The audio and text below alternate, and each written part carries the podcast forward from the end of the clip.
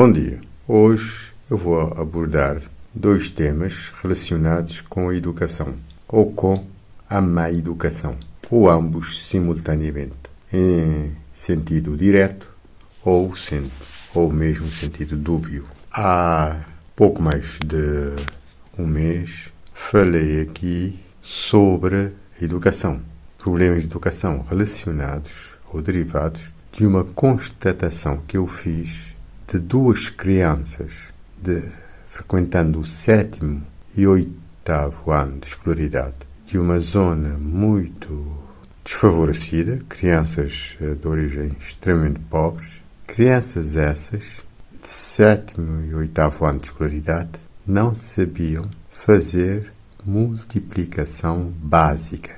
Eu fiquei alarmado com esta situação. Era impensável crianças no sétimo ou oitavo ano não saberem fazer multiplicações tão simples como 2 vezes 4 ou 4 vezes 2. Hoje, ao ler uma notícia informando que o Presidente da República e o Primeiro-Ministro estariam em visitas para avaliação do ano letivo, lembrei-me de uma conversa de semana passada com uma professora que disse-me que crianças na quarta classe, também de bairro desfavorecido do Mindelo, crianças de origem muito humilde, não sabiam ler. Eu penso que isso é uma traição ao país. É uma traição a essas pessoas. Como é que o sistema pode permitir que uma criança na quarta classe não saiba ler? O sistema está a mentir a sociedade está a destruir essas crianças, não está a facilitar, está a destruir essas crianças. Como é que essas crianças vão se sentir juntamente com outras da classe mais favorecida que na primeira classe já sabem ler? Que futuro estão a desenhar para essas crianças? E dizem-me, dizem que fazem isto para que o Ministério possa indicar grandes indicadores de sucesso. Isso é hipocrisia, é um crime contra este país. E os responsáveis deviam ser levados a tribunal. Isso é extremamente grave.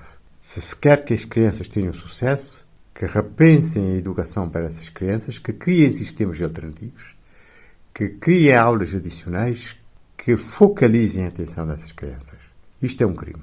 Um outro aspecto da educação, da má educação também, e já com quadros superiores, com administradores de empresas, com governantes, com representantes do Ministério, delegados, etc., é quando se dirige uma nota a uma instituição e não há o respeito sequer de acusar a recepção dessa nota. Faz-se isso uma vez, duas vezes e não há reação.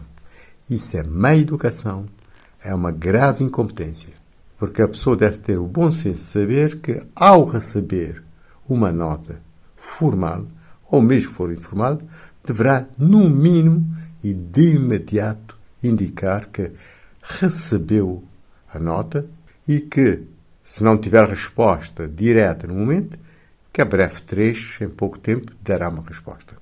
Agora, ir para o silêncio indica muita coisa, é indicativo de muita incompetência, de má educação, de muita incompetência, de impreparação para cargos de decisão.